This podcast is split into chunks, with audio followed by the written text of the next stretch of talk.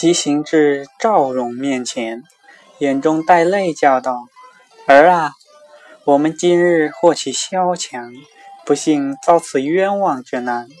此事实出于无奈，若不然，不遇着此位杭州相公仗义疏财，你我母子父女全家岂不拆散，分离骨肉，安得玩具？”这相公吩咐为娘的打发我儿先自回家，然后你娘去当中取银两救你父亲。算来杭州相公是我们大恩德之人，我儿你可起身来，先自回家，你娘同相公去当中取银子两，随后就来。赵荣答应道：“女儿晓得。”站起身来。暗眼睁看树春，列位听说，那少荣坐在地下半日，并未抬头言了一语，本是端庄的女子，所以后来承其大器，有皇后娘娘之位。今听见树春要赠银两，算是大恩之人，所以欲识他一面。抬头一看。并非卖娇之女，此事后话休提。当时少荣立起身来，要回家去，心下想到：难得此位相公仁慈慷慨，仗义疏财，但未知他姓名，何时得以报答？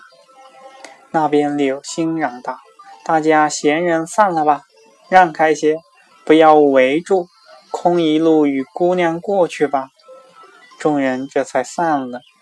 那赵荣独自回家而去。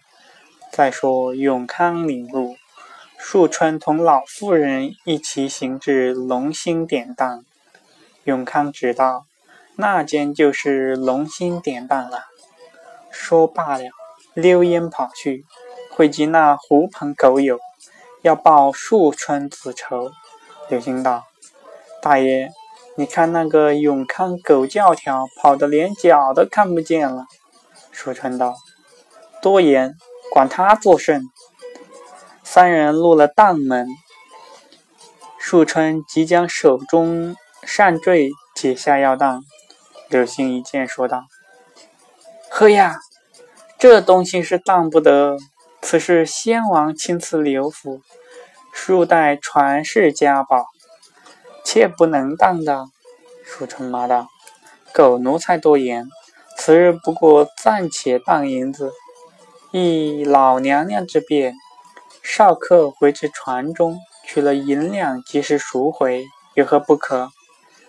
看官听说，树春此扇坠乃是一粒明珠，名曰一墨明珠。